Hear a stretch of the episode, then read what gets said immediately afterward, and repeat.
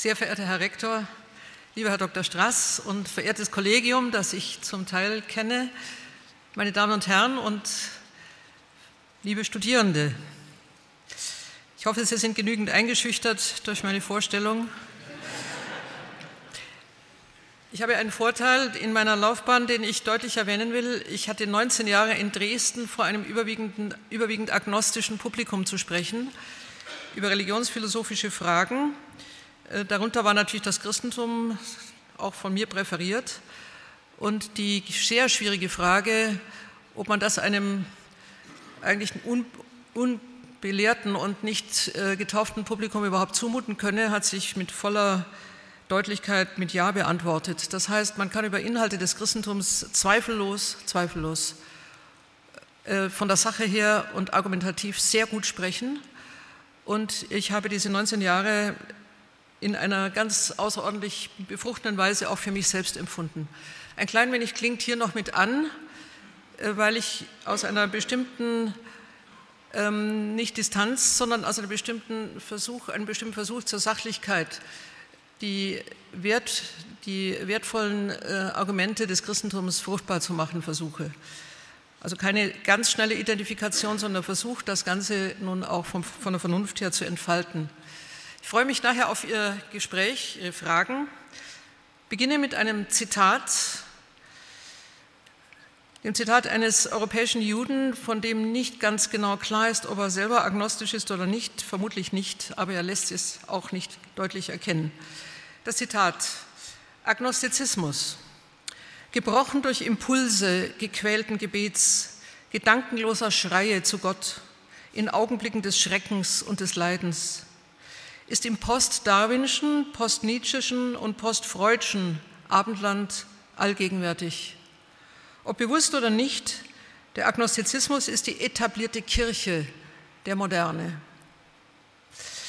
Der Autor heißt George Steiner, sicher einigen von Ihnen bekannt, er lebt immer noch in London. Steiner hat insofern recht, Europa ist in der Statistik der einzige Kontinent, in welchem das Christentum im Wachstum stagniert oder sogar rückläufig ist. Für alle anderen Kontinente gilt das nicht. Man muss umgekehrt aber auch sagen, viele christliche Forderungen und Einsichten sind ausgelagert in eine allgemeine Humanität. Sie sind Gemeingut auch der Gesellschaft geworden.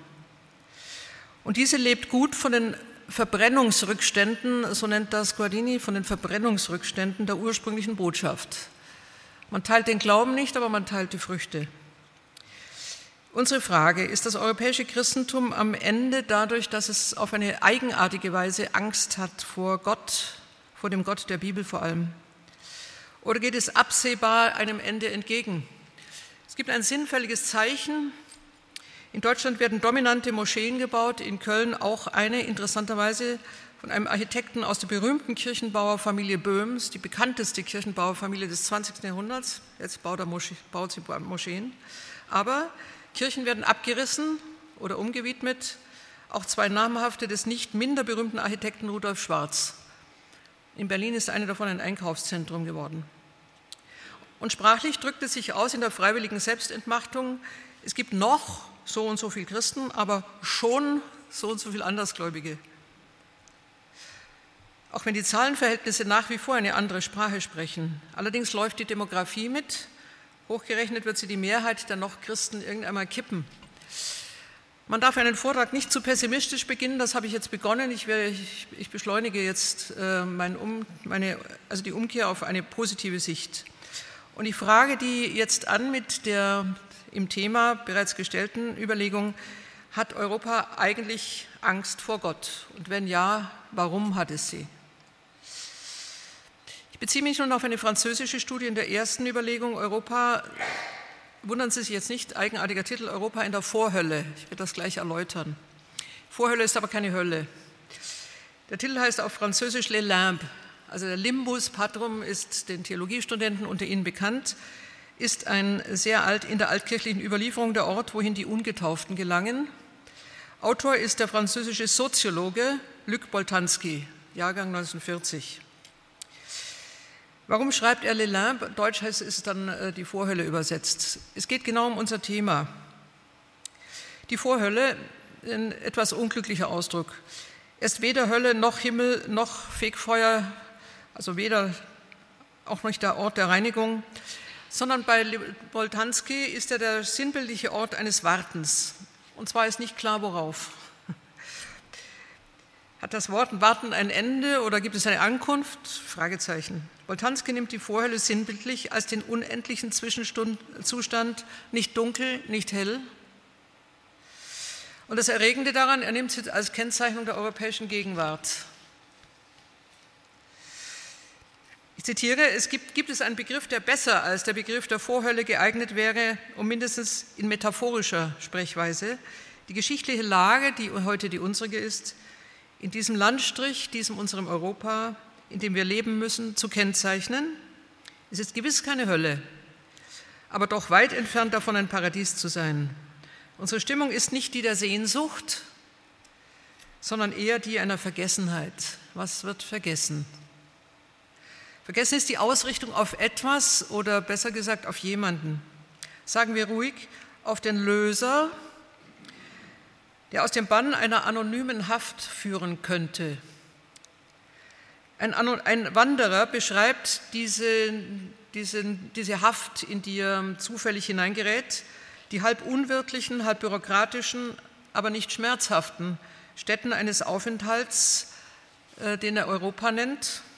Darin werden sinnlose Worte unsichtbarer Schatten durch Stimmen ertönen, Sie streiten sich um das Recht, zuerst befreit zu werden, abgeholt zu werden, heißt es.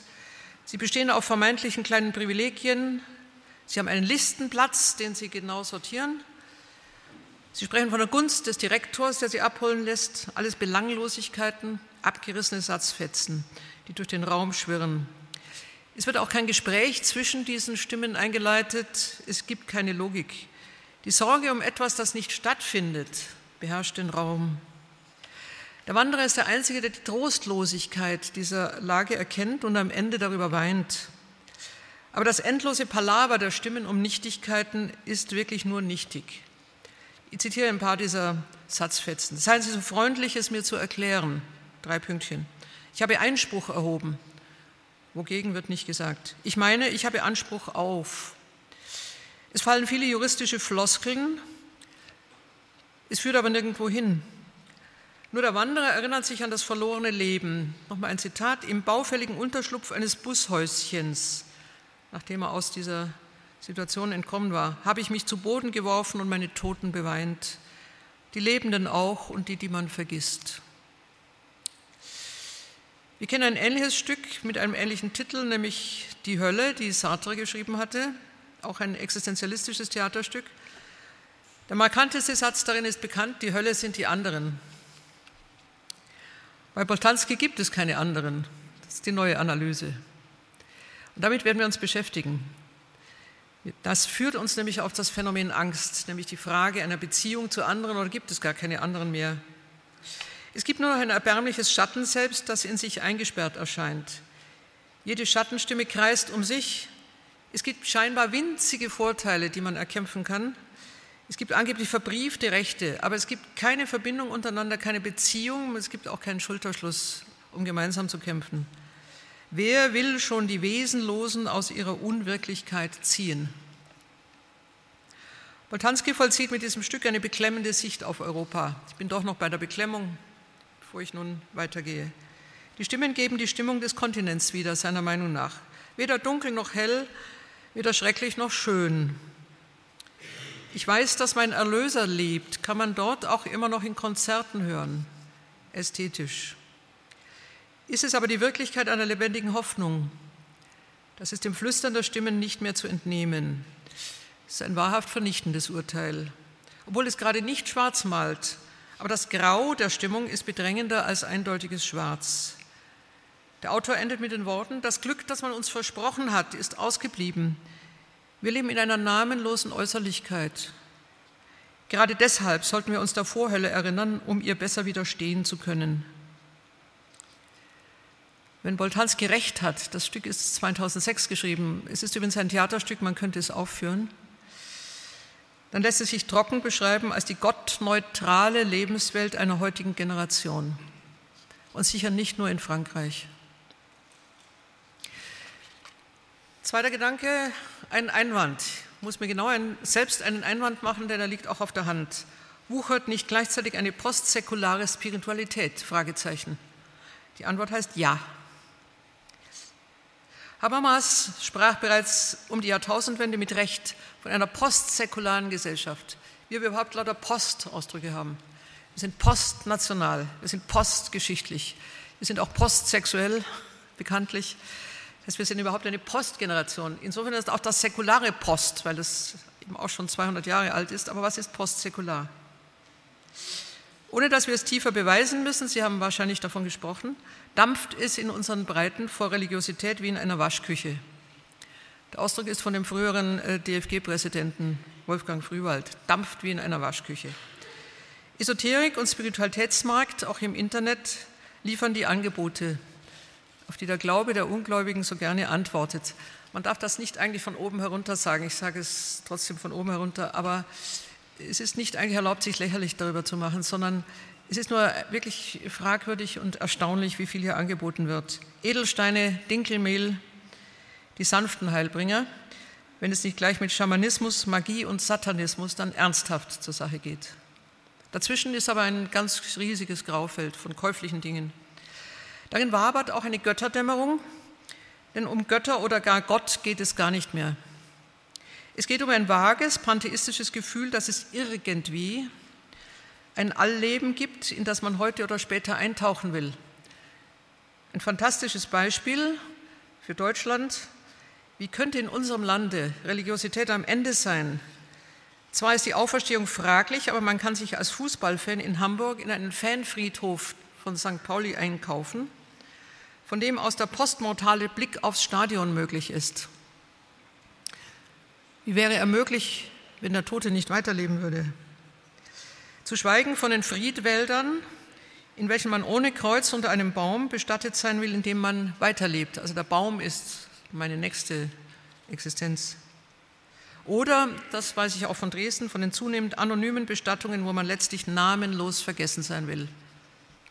Man will gar nicht weiterleben. Aber spirituelle Praktiken haben dennoch eine Hochkonjunktur. Es ist vor Jahren bereits einmal die Frage gestellt worden, nämlich in Lech, also in diesem sehr ähm, ein wenig arroganten, aber auf jeden Fall also auch herausfordernden Philosophikum in Österreich, bereits die Frage gestellt worden, wie hast du es mit der Religion? Goethe-Frage.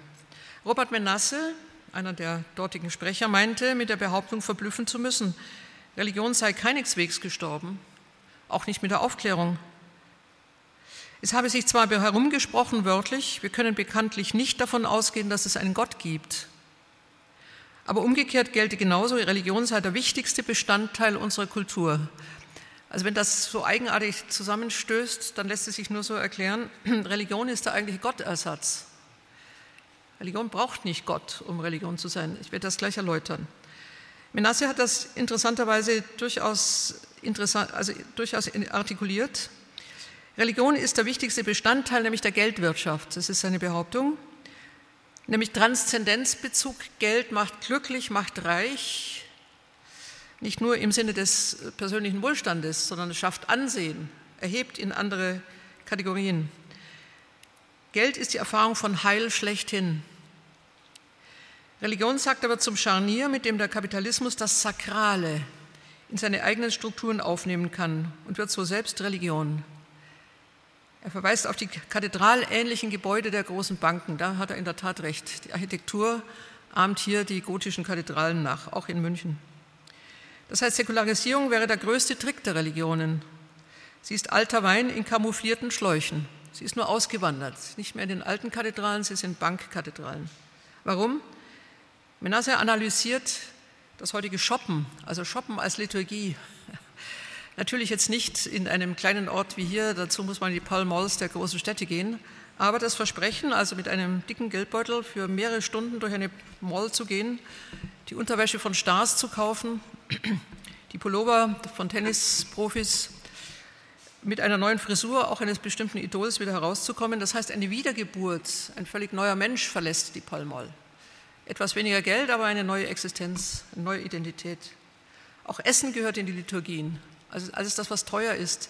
Das heißt, eine Zelebration von Dingen, die im Wesentlichen der Selbststeigerung, der Selbsterklärung eines anderen Daseins dienen. Das heißt, für, bei Umberto Eco heißt das nun, Religion wird nun Wunscherfüllung dessen, was man sich mit Geld leisten kann. Sie ist immer noch Opiat, Kokain nennt er sie. Religion ist Kokain, warum? Generationen nach Marx und Nietzsche, deren Scharfsinn etwas unterschätzt hat. Er hat nämlich unterschätzt die menschliche Psyche in ihrem Willen zur Selbsttäuschung, auch in ihrem Willen zur Selbsterlösung. Könne man sich nicht Geld mit Geld eine andere Existenz erkaufen, binnen Stunden.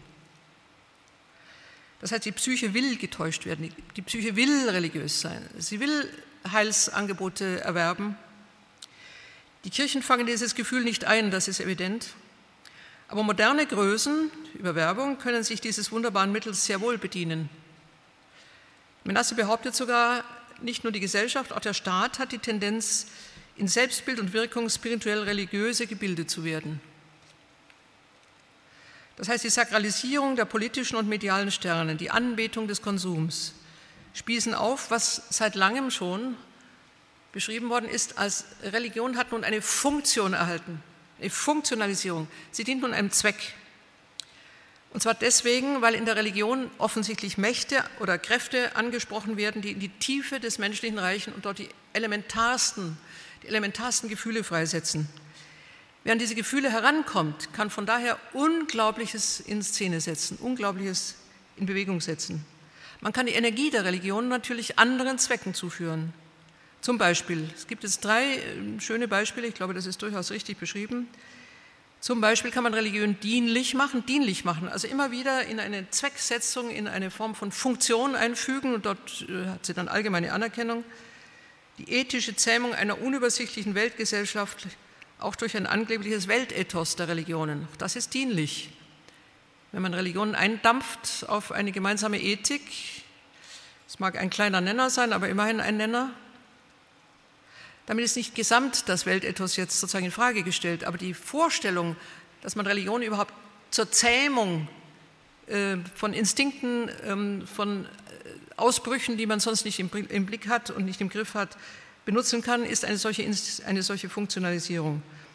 Ein zweiter Punkt, den Freud auch schon gesagt hat, die psychische Bedürfnisstillung. Der Mensch will nicht unbedingt autonom sein. Wieso sollte er das? Warum nicht Helfer haben? Warum nicht Unsichtbares, das zu Hilfe eilt? Psychische Bedürfnisstillung. Religion ist Bedürfnis, nicht abzuleugnen. Aber auch der mediale Götzenkult, wie Boto Strauß das nennt, in den telegratischen Totalitarismen.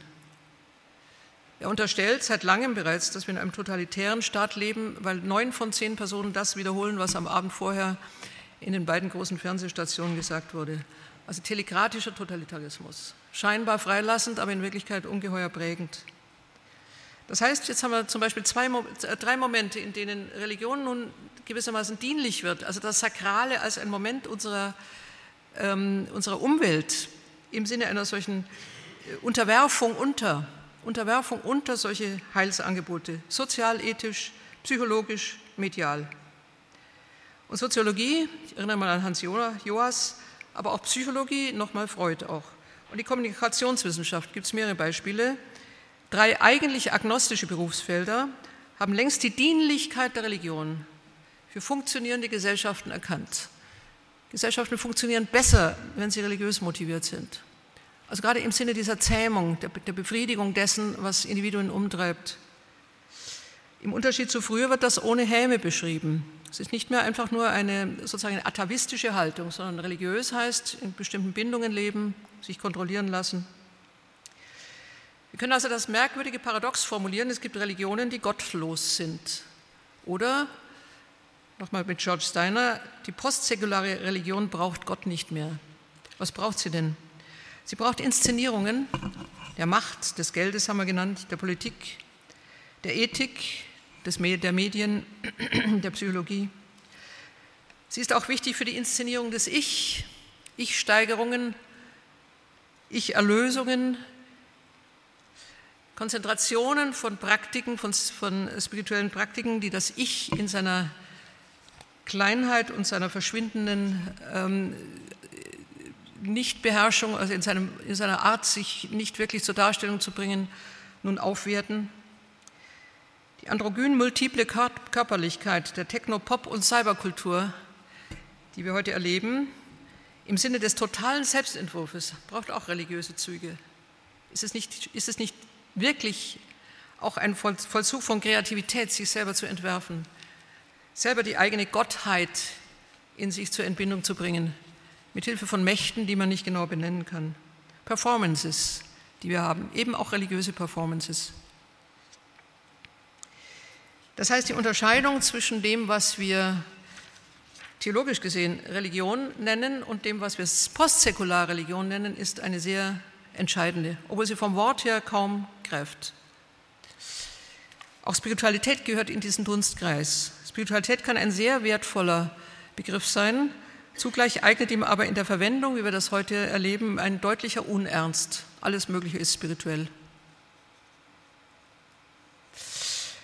Ich habe einen dritten Gedanken, mit dem ich nochmal zeigen will, wie diese Umwertung oder diese Neubesetzung bekannter Begriffe sich vollzieht, und zwar auch im Blick auf noch einmal nun den Begriff Gott. Gott ist nicht ganz verschwunden, aber er hat trotzdem auch in sich selber eine Entstaltung erfahren. Und darauf möchte ich einmal aufmerksam machen. Im Vermeiden von Festlegungen, das ist auch ein Kennzeichen unserer Epoche, also ich komme gleich nochmal auf das Stichwort der Pluralität zu sprechen, kommt es religiös zu Folgen, nämlich auch zur Ablehnung des einen Gottes. Schon die Einheit eines Gottes ist gewissermaßen heute ein Angriffsfeld. Die Monotheismen stehen ohnehin unter Beschuss. Leider spielt hier der Islam eben auch eine unrühmliche Rolle. Aber grundsätzlich, die Einheit des einen Gottes ist eigentlich in der pluralen Kultur unserer Tage wesentlich ärgerniserregend. Und insofern strömt, strömt seit Jahren als kulturelle Pluralität auch eine nicht mehr kultivierte, also nicht mehr klassisch kultivierte Religiosität ein. Eben unter dem Stichwort einer Spiritualität, die nun das verlässt, was die bisherige Tradition dargestellt hat. Ein Aufgeben des einen eigenen Personal vorgestellten, Personal auch dargestellten, Personal verkündeten Gottes. Und zwar im Sinne eines transpersonalen Gottes, der nun andere Akzente setzt. Die Beziehungen zum Menschen oder der Mensch, der seine Beziehung zu Gott ausübt, wird nun zu einem Selbstüberstieg aufgefordert, sodass auch der Mensch, der einen solchen transpersonalen Gott anbetet, selbst transpersonal werden soll. Es gibt nicht mehr eine Person in der Mitte dieser Anbetung, sondern es gibt einen, anonymen Urgrund. Person wird in diesen Entwürfen, vor allem übrigens bei Ken Wilber, das ist ein amerikanischer Autor, als pure illusionäre Schnittstelle übergreifender Mächte verstanden. Also Gott ist überhaupt ein Konglomerat von Mächten. An ihn könnte ein anderes Bewusstsein schlechthin andocken. Gott selber hat auch mit Bewusstsein zu tun. Und wenn der Mensch sich selber übersteigt, kann er sein eigenes Bewusstsein in diesen göttlichen Urgrund mit einbringen. Das gesamte Potenzial anderer Bewusstseine sammelt sich auf die Dauer. Also alle, die ihr Bewusstsein einbringen, fügen Gott etwas hinzu und umgekehrt strahlt er etwas auf sie ab. Das heißt, ich ist ein Negativum. Das Ich ist zu konzentriert, es ist auch zu abgegrenzt, es ist zu eng in dieser Vorstellung. Und die Lösung, genau genommen Auflösung des Ich in ein vages Selbst, fällt dann mit Allbewusstheit zusammen, und Allbewusstheit heißt, ich übergebe mein Ich, meine begrenzte Einsicht und die Allbewusstheit eines unendlichen transpersonalen Urgrundes. Das hat offensichtlich Berührungspunkte mit dem Buddhismus, der ja heute auch sehr zündet, obwohl die Zahl derer, die ihn wirklich studieren, nach wie vor klein bleibt. Auch im Buddhismus hat das Ich ja eine schwer zu kontrollierende Stelle des Leidens oder Lebenwollens und muss von daher eben auch überschritten werden ausgetrocknet werden. Leidüberwindung setzt daher auch bei westöstlichen Erfolgsautoren gezielt bei der Überwindung des Ich ein. Ich ist Träger des Leides. Um das loszuwerden, ist das Ich als solches zu eliminieren. Daher auch die Dekonstruktion des Subjektes, von der wir heute intensiv hören. Aber auch Gott als Subjekt ist nicht mehr tragbar. Das sind Entwürfe, die auch in Titeln von Bestsellern von mäßigem Gehalt zum Vorschein kommen, aber der Titel ist ausgezeichnet. Wer bin ich und wenn ja, wie viele? Wer ist Gott und wenn ja, wie viele, könnte man weiterschreiben. Ernsthafter nochmal Boto Strauß mit dem verrätselten Titel Neun Personen in einer Frau. Wenn man es gesehen hat, ähm, stellt man übrigens mehr als neun Identitäten fest. Also wenn ich mitgezählt habe, kam ich auf zwölf. Spielt aber keine Rolle, ob neun oder zwölf. Auf jeden Fall nicht eine Identität. Identität ist überhaupt ein Schimpfwort. Also alles, was sich sozusagen klären, feststellen, in gewissem Sinne auch erkennen lässt, hat offensichtlich seinen Spielraum, sein Potenzial nicht ausgeschöpft. Und in dem Sinne ist auch Gott nicht erklärbar. Es wäre auch sinnlos, sozusagen theologisch ihn von der Logos, vom, vom Logos her sehen zu wollen, vielmehr. In Zukunft wird die Personalität Gottes ad acta zu legen sein, so die Behauptung. Nicht nur schon im Zeichen einer Ökumene der Weltreligionen, die alle irgendwie von einem höchsten Wesen ausgehen, aber man kann auch kein Gleichnisbild mehr von ihm nutzen, also auch nicht Mann oder Frau nun als Gleichnis des Allerhöchsten. Vielmehr das Göttliche, die Gottheit, jetzt verschieben sich auch die Akzente, als dynamische Urwirklichkeit, Urenergie, Werdegrund etc symbolhaft nun mit Wasser, Licht, Atem oder auch mit Quintessenz wiedergegeben. Hier hat übrigens die deutsche Philosophie auch eine Reihe ihrer großen Vordenker, die man nicht in diese Reihe einordnen darf. Also Jakob Böhme sicher nicht. Aber diese Vordenker werden heute in einer Weise, man muss schon auch sagen, ausgeschlachtet, die also sozusagen die, einige dieser fragilen Positionen oder sehr, sehr schwierigen Positionen, die auch Böhme hat, nun deutlich in solche esoterischen Punkte hineinziehen. Licht und Wasser sind zweifellos, auch in der Liturgie, in der Kunst, Mittel der Darstellung der göttlichen Wirklichkeit, zweifellos. Aber dennoch, dennoch, wenn sie heute verwendet werden, also innerhalb dieser spirituellen Bewegungen, dann dienen sie nichts anderem als der Entstaltung des Gottesbildes. Das Bild als solches scheint schon zu eng. Ja, die Schöpfung selber ist auf ihren Urheber nicht mehr transparent, sondern Schöpfung selber ist schon zu fest gefräst. Also man muss im Grunde genommen nur noch in die Ur Potenzen gehen, das Urlicht, die Urprozesse. Mit anderen Worten, subjektlose Prozesse, übrigens auch Events, auch das hängt auch zusammen, subjektlose Prozesse, also Vorstellungen, Darstellungen, Entwicklungen, die als solche dann wieder verwehen, dienen nun als Ersatz für die Einmaligkeit des Personalen und auch des personalen Gottes. Das ist ein ganz großer Vorgang, eine Sakralisierung gewissermaßen des Vorübergehenden, des Nicht-zu-Fassenden, des Unerklärlichen. Daran hängt ja viel Richtiges. Es ist keineswegs so, dass das alles nur falsch sei. Aber in der Weise, in der das nun vorrangig wird, wird auf der anderen Seite nun Unglaubliches verloren und das erlaube ich mir dann auch im zweiten Teil noch deutlich zu machen. Ein Kollege, Odo Marquardt, ein sehr kluger Philosoph, mittlerweile verstorben, hat schon 1976, äh, nein, 81 ein Lob des Polytheismus geschrieben. Ein Lob des Polytheismus.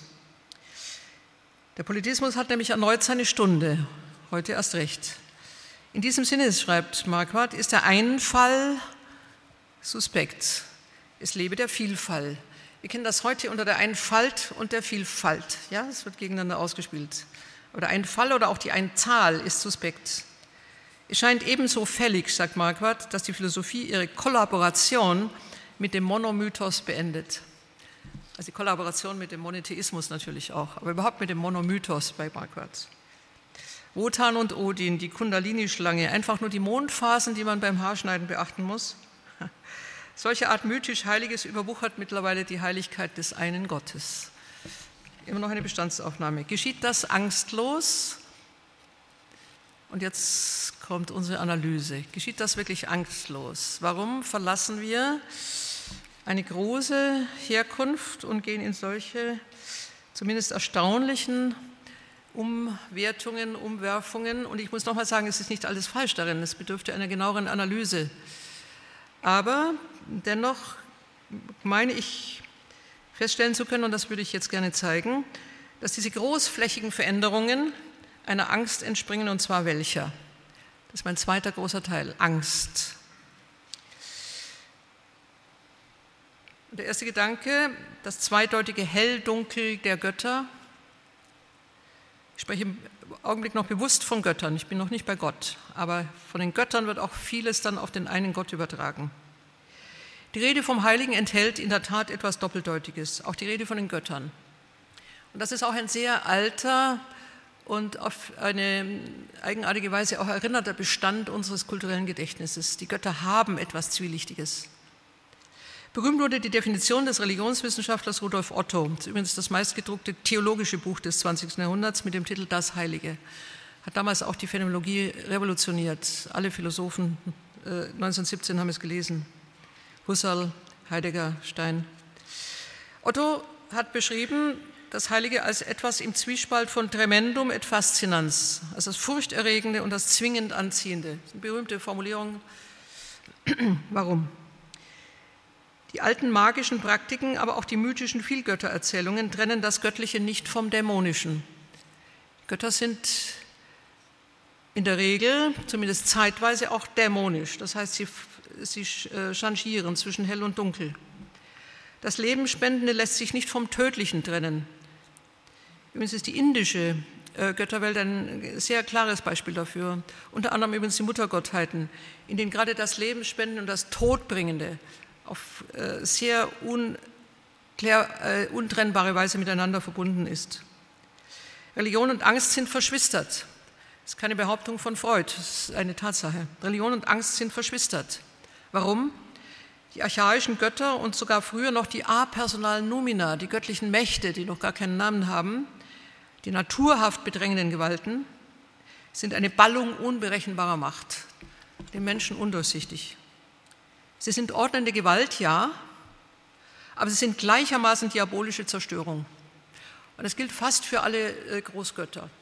Die Untergötter, also man kann sich dann in sehr viele äh, Facetten dieser Religionen hineinbegeben. Die Untergötter vertreten dann in der Regel einen Aspekt. Aber die Großgötter, die Obergötter, haben diese doppelte Qualität. Auf der einen Seite auch schöpferisch, aber dann wiederum auch zerstörend. Das heißt eine bedrohliche Doppeldeutigkeit, aus der Angst und Faszination aufsteigen. Dahinter stehen die Erfahrungen von Herrschaft, von Zwang, von unbestehbarer Macht, aber eben auch die Frage, wie man sich diese Macht dienlich machen kann. Und der Gewalt des Göttlichen antworten die Religionen mit Loskauf, mit Bannung, mit Beschwichtigung, mit Anerkennung, mit Bitte, auch mit Dank. Alles das hat den Grundgestus der Angst. Ich darf das wiederholen, das ist ein wichtiger Punkt. Der Gewalt des Göttlichen antworten die Religionen mit verschiedenen Praktiken. Also wie, wie beherrscht man die Götter? Wie, wie findet man sozusagen eine schwache Stelle an ihnen?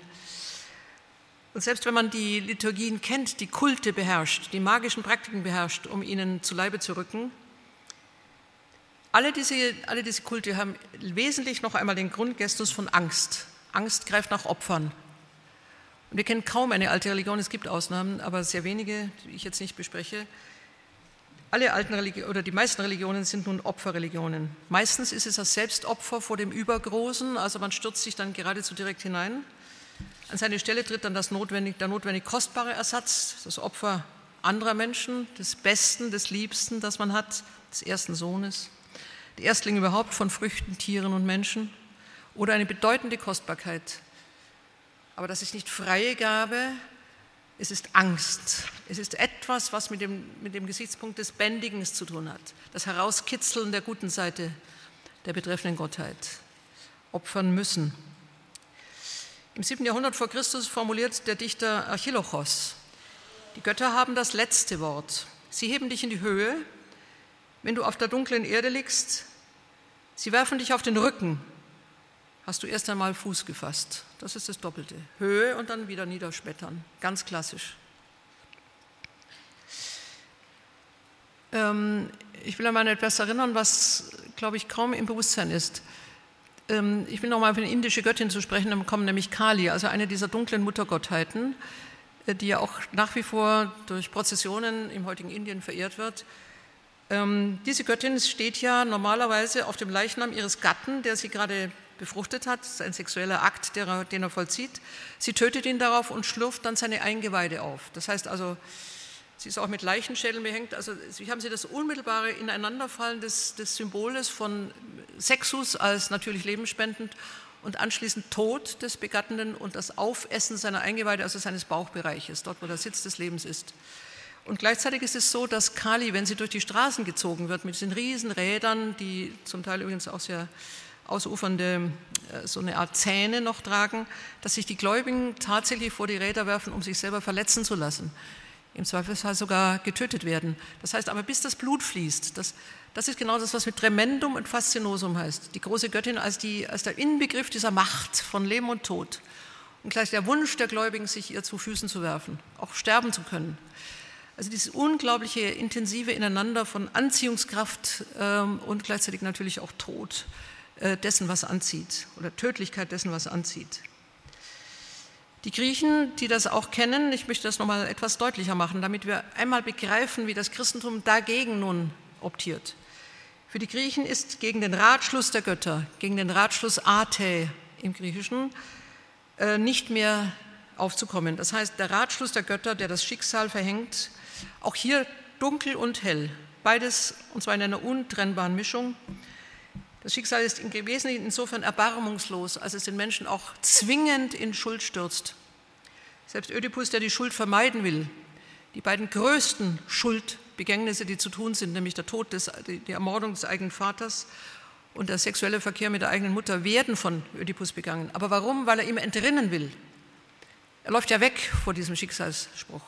Und dennoch läuft er mitten hinein. Das heißt, der tief sitzende Zweifel an überhaupt der Gutheit der Götter, an der Verlässlichkeit ihrer Gunst, lässt sie als dunkel und unheimlich erscheinen und schlimmer noch, nicht nur stürzt der Mensch in Schuld, sondern er wird noch dafür bestraft. Für uns sind diese Götter, diese Götterdämonen, dieses Unheimliche im Heimlichen, ein derart fremder Gegenstand, dass es für uns kaum noch nachvollziehbar ist, was die Befreiung Israels aus diesem Götterhimmel bedeutet hat. Das heißt, diese Angst vor dem Göttlichen, die dort herrscht, die sich in Fatalität, in Resignation, in Apathie, in Furcht, in beständigem Beschwichtigen müssen, dieser Gunst und Ungunst ausdrückt, des Launischen, also O Fortuna sicut luna, so wie der, wie der Mond seine Launen hat, bleibt im schuldbedrohten Dasein hängen und der Mensch ist schuldig. Das ist Grundgefühl, Grundgefühl dieser Religionen. Und vieles an der heutigen Wiederkehr der Religion bleibt auch in diesem Boden hängen. Das heißt, auch das Einlassen in diese Mächte, der Versuch, in diesen spirituellen Hilfen etwas zu erreichen, bleibt wesentlich auch in diesem anthropologischen Boden heilloser Angst oder immer wieder größere Verunsicherung. Der Angst vor den Lebens- und Todesmächten auch hängen, es ist sehr gut erforscht soziologisch, wie viel innerhalb dieser spirituellen Anhängerschaften ähm, wesentlich gewechselt wird. Der eine Gott hat nicht geholfen, der nächste wird auch nicht helfen, aber erst muss man sie ausprobieren.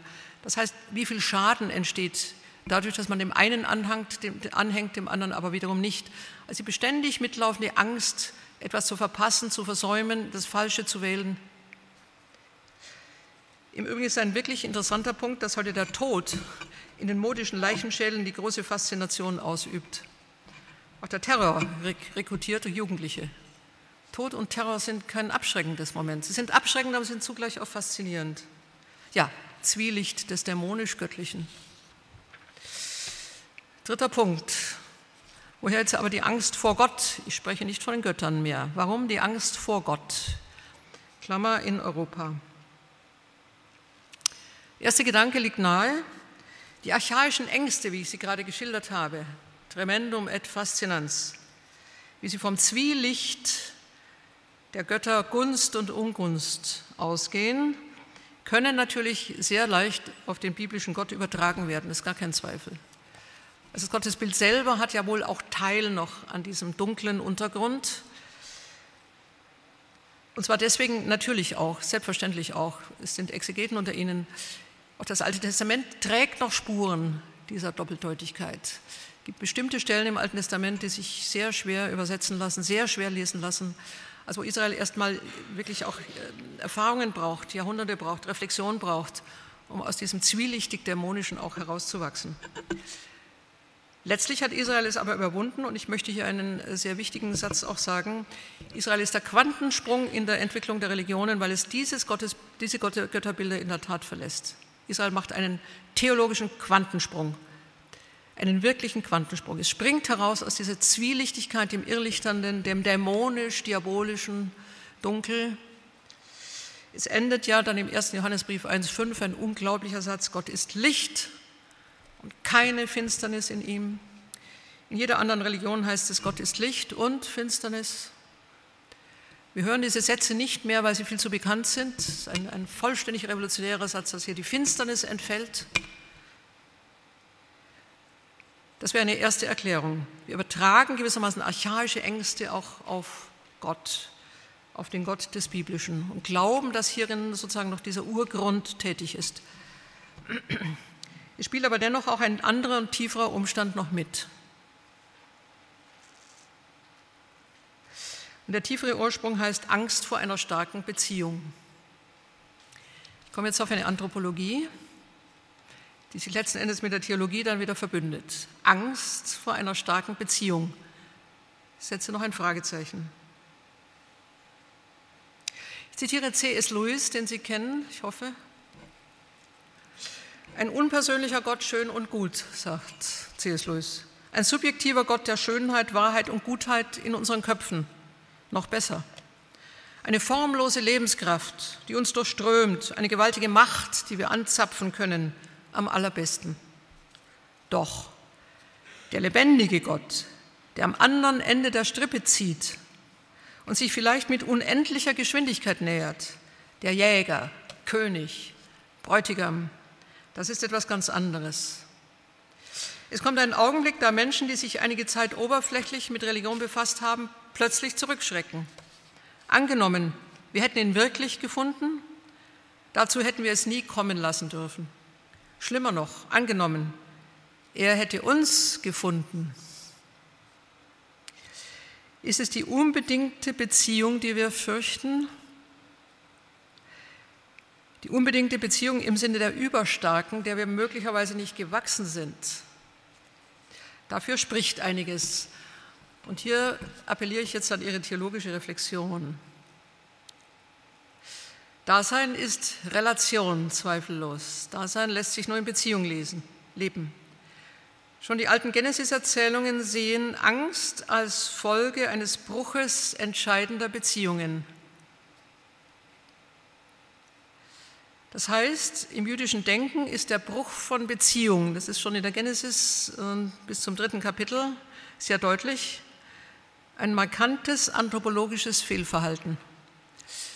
Es gibt offensichtlich Beziehungen, und zwar eine, einer unglaublich schönen Art, auch einer leichten Art, einer nicht bedrängenden Art, und dennoch wird sie gekündigt.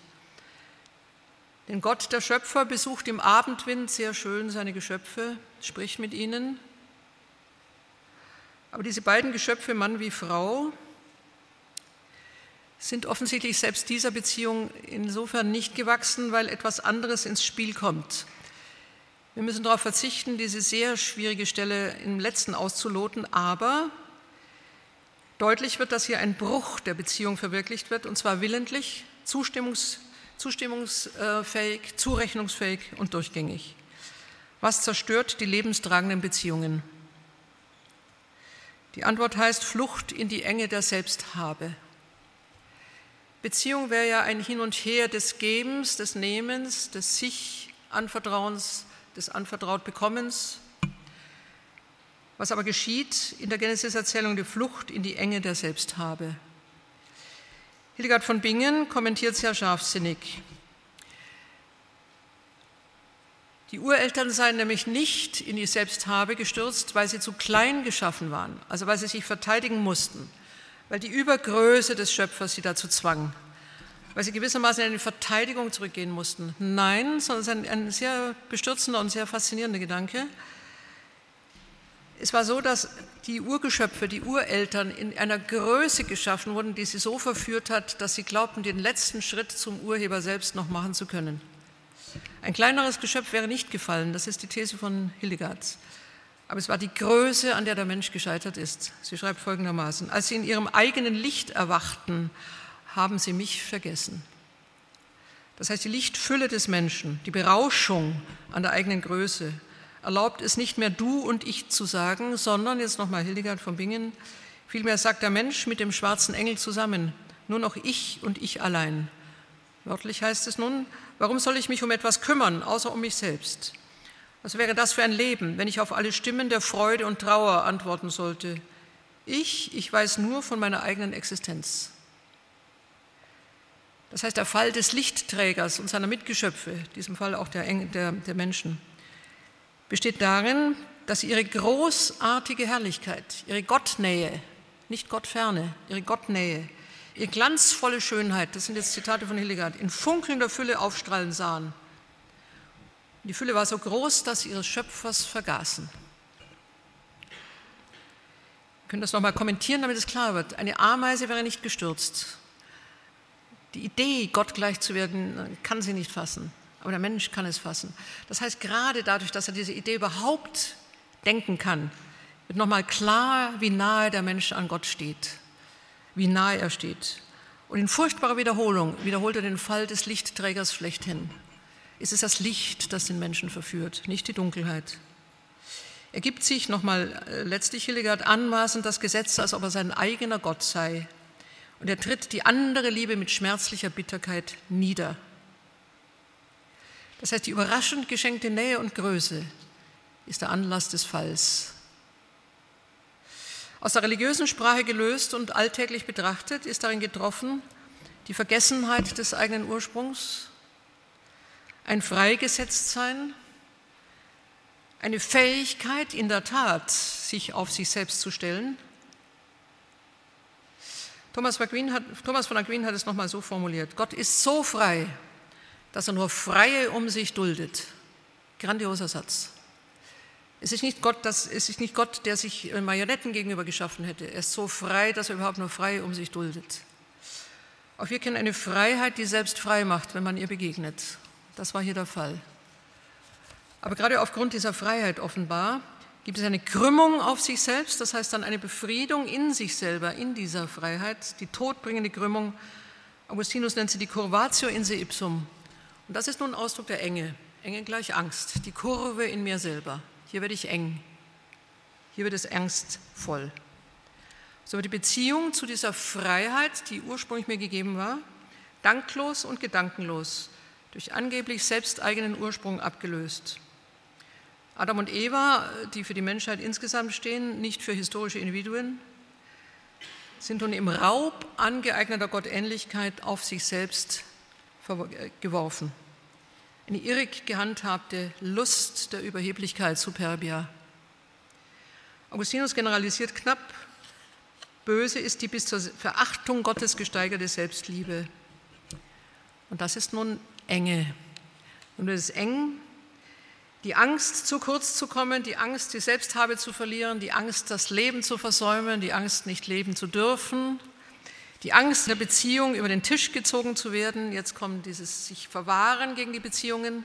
Ja, Beziehung brauchen wir, selbstverständlich. Aber nicht zu viel, nicht zu stark, nicht zu intensiv. Die Grammatik der Angst ist aufs Einfachste zusammenzufassen. Statt Dasein für und mit sein, nunmehr ein Ich-Sein. Statt sich gegeben sein, also die Gabe, die ich selbst bin, in mir zu erfahren und anzunehmen, Statt sich gegeben sein, ein an sich reißen. Die Unterstellung, er meine es nicht gut mit mir. Was ich mir nicht selbst schaffe, gehört mir nicht. Statt Integrität des Geschlechtes, auch seine Dinglichkeit, das Geschlecht, das uns ja auf den anderen zwingend verweist, absolut zwingend. Ich kann mit mir selbst nicht selig werden.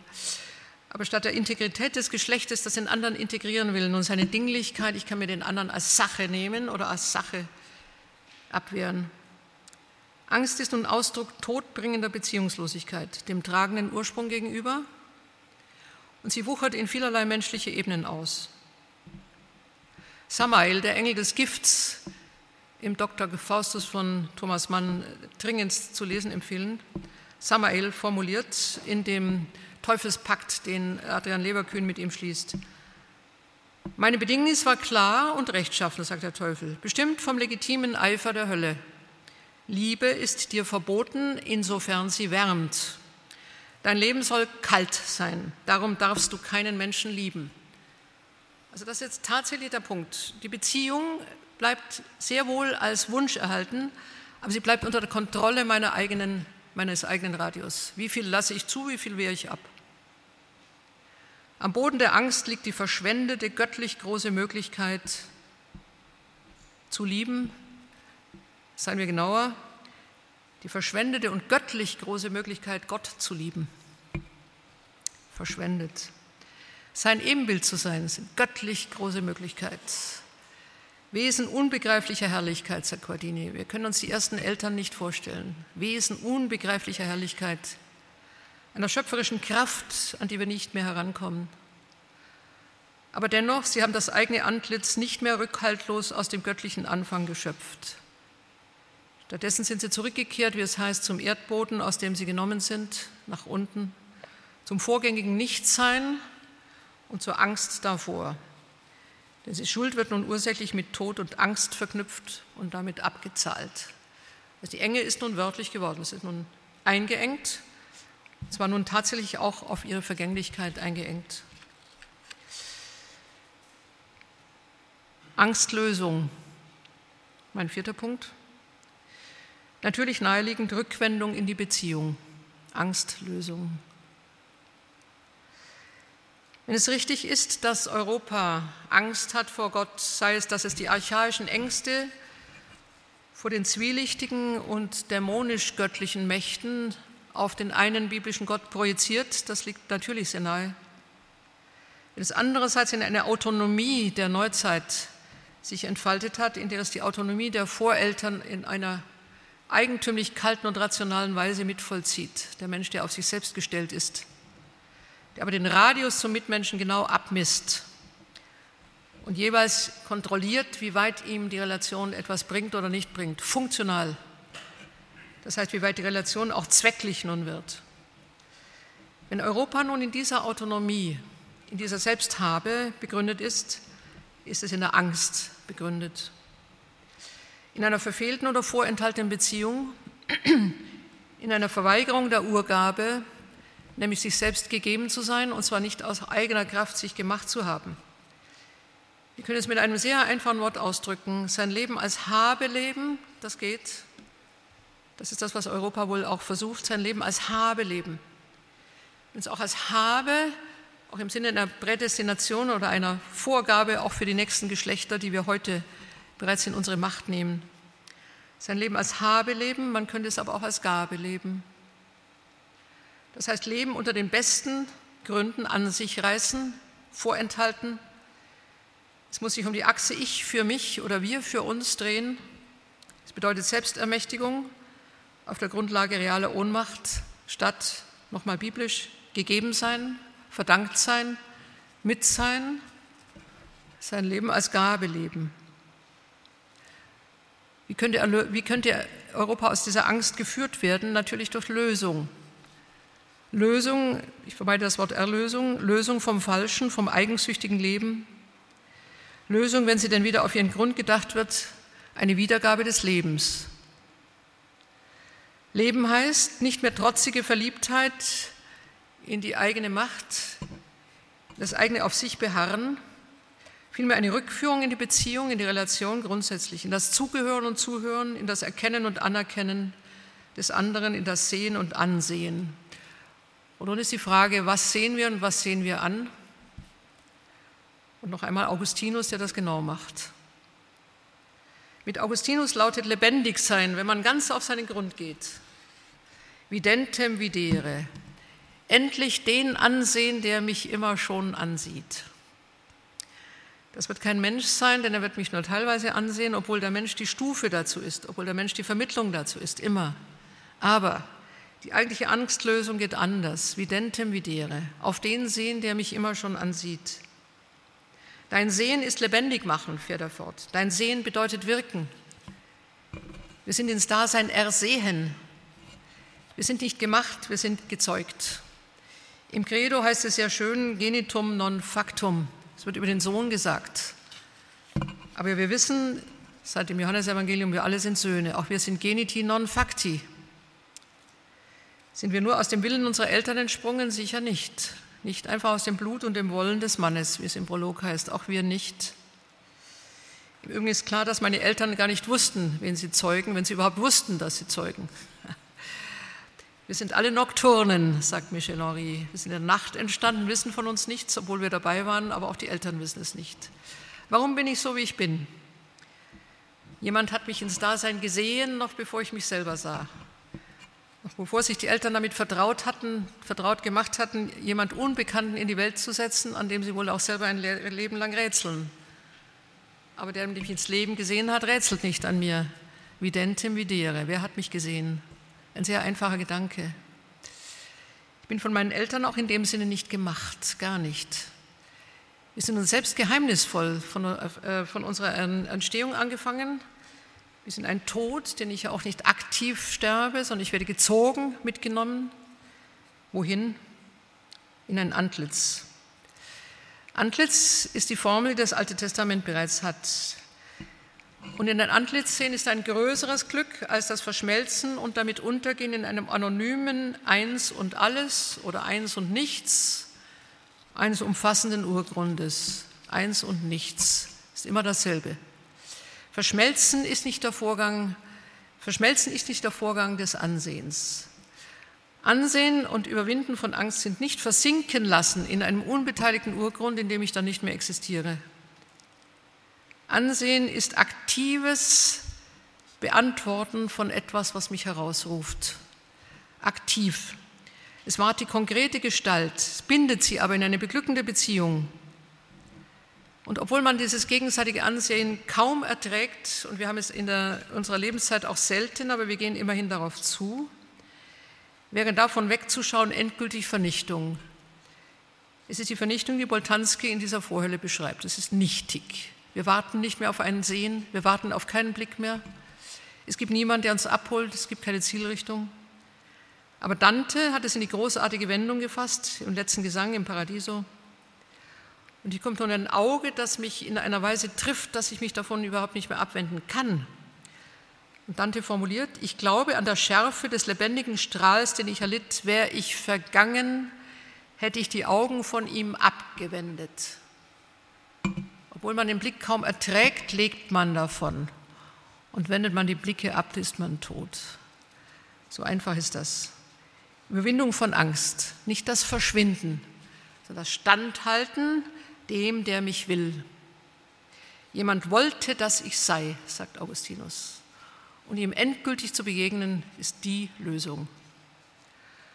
Solange wir ihm nicht begegnen und solange wir diesen Blick nur suchen, aber nicht auf uns ruhen, empfinden, ist es natürlich ein Warten müssen. Aber dennoch ist die Ausrichtung bereits klar. Nicht ein Verschwinden wollen im Friedwald, im Baum, in den Anonymitäten unserer Gesellschaft, sondern das sich ansehen lassen wollen und ansehen gewinnen in einem Blick, der sich immer, immer schon, und zwar nicht in diabolischer Weise, sondern in lösender Weise, in herausrufender Weise, in beglückender Weise auf mich richtet. Damit bin ich bei meiner vorletzten Bemerkung. Statt Angst vor der Vernichtung, Hoffnung auf Vollendung. Gerade große religiöse Wahrheiten bedürfen ihrer Größe wegen des vielleicht erschütternden Durchganges durch die Angst. Dann erst kann die Tröstung kommen, erst dann weiß der Geprüfte, was er weiß. Wir sollten die Angst gar nicht vermeiden. Wir müssen ohnehin durch. Wir sind alle Söhne und Töchter Adams und Evas. Wir müssen durch die Angst. Es geht gar nicht anders. Aber dann kann, dann kann die Tröstung kommen, dann wissen wir, was wir wissen. Und ich möchte sie kurz beschreiben. Ins Gespräch kommt christliche Angstfreiheit, wenn sie weiß, wovon sie selber spricht.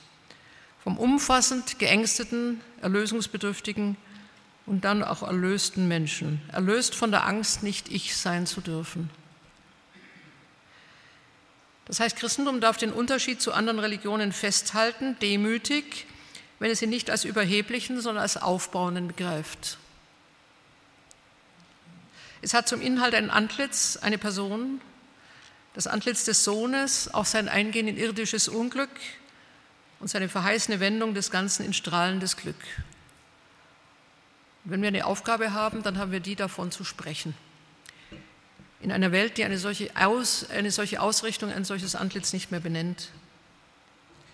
Wir können durchaus mit anderen Religionen eine gemeinsame Achtsamkeit auf die Schöpfung entfalten, ein gemeinsames Bemühen um die Zucht der Leiblichkeit, auch um den Kampf gegen die Ängste aller Art. Es kann auch ein gemeinsames Schweigen geben, ein Wahrnehmen des von innen aufsteigenden Friedens. Es kann überhaupt eine gemeinsame Reinigung der Sinne geben vor den anbrandenden Überreizungen.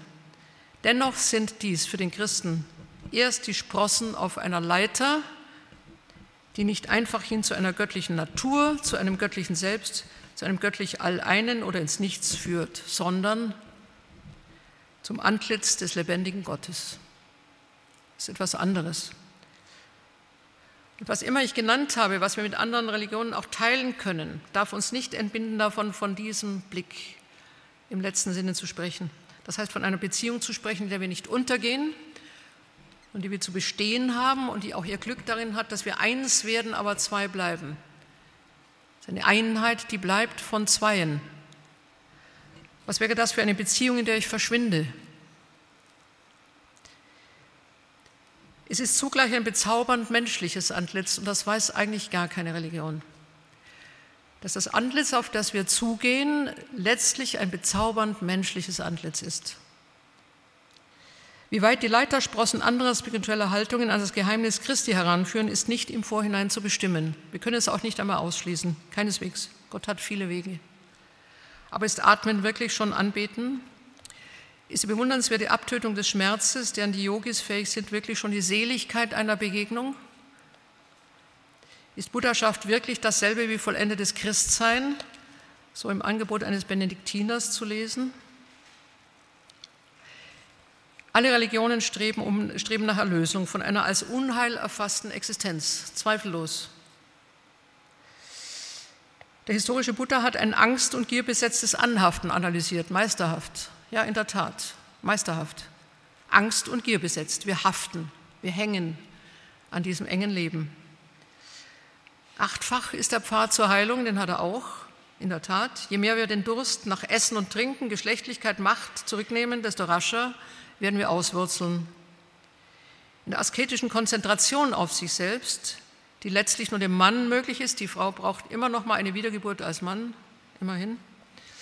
Immerhin schafft sie es irgendwann mal gelingt der Absprung in das Nichts. Überhaupt aus der Existenzangst, dann habe ich die Angst auch verloren. Richtig.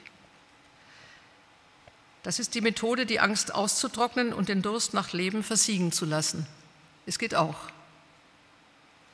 Wir kennen ein Gespräch am Jakobsbrunnen, in der ein Mann, Jesus, einer Frau der Samariterin erzählt, zu trinken.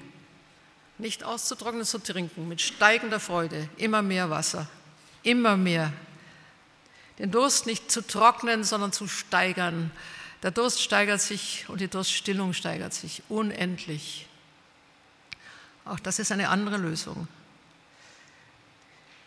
Nicht einfach hin die Rücknahme des Selbst, sondern die Steigerung des Selbst. Ganz umgekehrt, das jetzige Leben nur als Sprungbrett, das heißt ein, ein Glück zu sein, das uns jetzt nicht in der Gänze zusteht, aber sich darauf auszurichten. Das heißt nicht, dass auf das Licht zu verzichten und es frühzeitig auszublasen, wie Schopenhauer meint, am besten gar nicht zu leben. Auch eine Variante von Glück, gar nicht aufzutreten. Wie wäre es mit dem Glück am Jakobsbrunnen? Der Mensch wird nicht aufgelöst, er wird getröstet. Er darf trinken. Statt der endgültigen Löschung Erhöhung. Gott ist nicht der Vernichter der Identität, er ist der Vollender. Wir werden ein Ende haben, aber es wird vollendet. Und der Höhepunkt, selbst das Fleisch, das in allen Kulturen für Vergänglichkeit und für Verwesung steht. Sarx im Griechischen ist das Fleisch, das zu stinken anfängt, wenn man es liegen lässt. Sarx. Fleisch steht schlechthin für Vergänglichkeit und Verwesung. Selbst das Fleisch wird noch einmal gewandelt. Wir kennen das, wir haben das Fest gerade begangen, das Leid, der leidenthobene Leib. In der Auferstehung behielt Jesus alle Wunden an seinem verklärten Leib das Zeugnis für die identische Bewahrung und Verklärung alles irdisch Gebrochenen. Für die Ostkirche sind gerade die Wunden Jesu an seinem Leib das absolut Kostbare. Er hat nicht einen anderen Leib. Er hat nicht eine andere Substanz. Es ist immer noch derselbe, immer noch erkennbar. Es geht nicht um die Vernichtung des Gebrochenen, Verletzten und zu kurz gekommenen. Es geht um dessen Verklärung, das heißt die Lösung das Herausführen aus dem ängstlich behüteten, bewahrten, verteidigten. Die Verklärung des irdisch Gebrochenen ist dasjenige, was wir zu erwarten haben. Und davon ist zu sprechen. Diese Lehre schürt nicht die Angst, sie versucht gerade umgekehrt in eine Freiheit zu führen, die von Grund auf Angstüberwindung heißt. Nicht von Anfang an, das wird nicht gehen, wir brauchen ein Leben dazu. Wir haben ein unwandelbares Bekenntnis der Hoffnung, Hebräer 10 weil er, der die Verheißung gegeben hat, treu ist. Es gibt keine Religion, die die Auferstehung des Fleisches behauptet. Keine einzige Religion. Es geht immer um Unsterblichkeit der Seele in einem sehr entwickelten Kulturzusammenhang. Die Griechen haben das sehr ausgeführt, Platon großartig. Aber ist Unsterblichkeit der Seele das Ganze, was wir erwarten? Gibt es nicht Reflexionen, die tiefer gehen? Bin ich Seele? Bin ich nur etwas, was sich außerhalb dieser Materialität letztlich identisch fühlt? Keine Religion wagt es, wagt es überhaupt, also auch gegen den Augenschein, wir kennen, wir wissen, was Verwesung ist, auch gegen den Augenschein zu behaupten, dass wir mit diesem unserem Leibe Gott anschauen werden. Letzte Bemerkung. Tief unter der Schwelle des allgemeinen Bewusstseins wird die unsichere und halbherzige Spiritualität, Spiritualität mit der biblischen Offenbarung konfrontiert. Tief unter der Schwelle. Ich glaube, dass das läuft. Spiritualitäten, wie wir sie geschildert haben, sind, sind flüchtig, die vergehen. Aber die Spannung zwischen solchen verwehenden Konzepten und der biblischen Offenbarung wird spürbar. Der schmerzlich vermisste Fremde, der brennend entbehrte Lebendige, der Gott, der die Hohlkugel und Tarnkappe unseres Bewusstseins stört. So nennt es Boto Strauß, der die Hohlkugel und Tarnkappe unseres Bewusstseins stört. Wäre diese Bedrohung nicht das wahre Glück, endlich aus dem Häuschen zu kommen, in das wir uns eingesperrt haben? Ich schließe noch einmal mit einem Wort George Steiners. Es bietet sich immer an, mit solchen Verfremdungen zu arbeiten, weil man da einfach besser zuhört. Also nochmal George Steiner. Die Samstagslage der Kunst, er bezieht sich jetzt nur auf Kunst, die Samstagslage der Kunst steht zwischen dem Freitag mit dem Kreuzestod und den grausamen Schmerzen und dem Sonntag der Auferstehung und der reinen Hoffnung. Weder am Tag des Grauens noch am Tag der Freude wird große Kunst geschaffen, wohl aber am Samstag. Stehen wir in Europa in der Vorhölle oder stehen wir am Samstag? Vielleicht an beiden. Vielleicht die Vorhölle jene, jene Beklemmung, die den Samstag begleiten muss, aber dann endgültig ihn auch verlässt. Der Ruf nach Sinn, nach Anwesenheit oder im Umkehrschluss die Trauer dumpfer Abwesenheit gären heute, meine ich, als Unruhe im Tiefschlaf der Kultur. Um mit einem eher schwungvollen Bild zu enden, Gilbert Keith Chesterton sprach von einem wirbelnden Abenteuer der Glaubenden, mitten unter den vielen Spiritualitäten. In meiner Vision, sagt Chesterton, fliegt der himmlische Wagen donnernd durch die Jahrhunderte. Die langweiligen Heresien straucheln und fallen der Länge nach zu Boden. Aber die wilde Wahrheit hält sich schwankend aufrecht. Ich danke für Ihr Zuhören.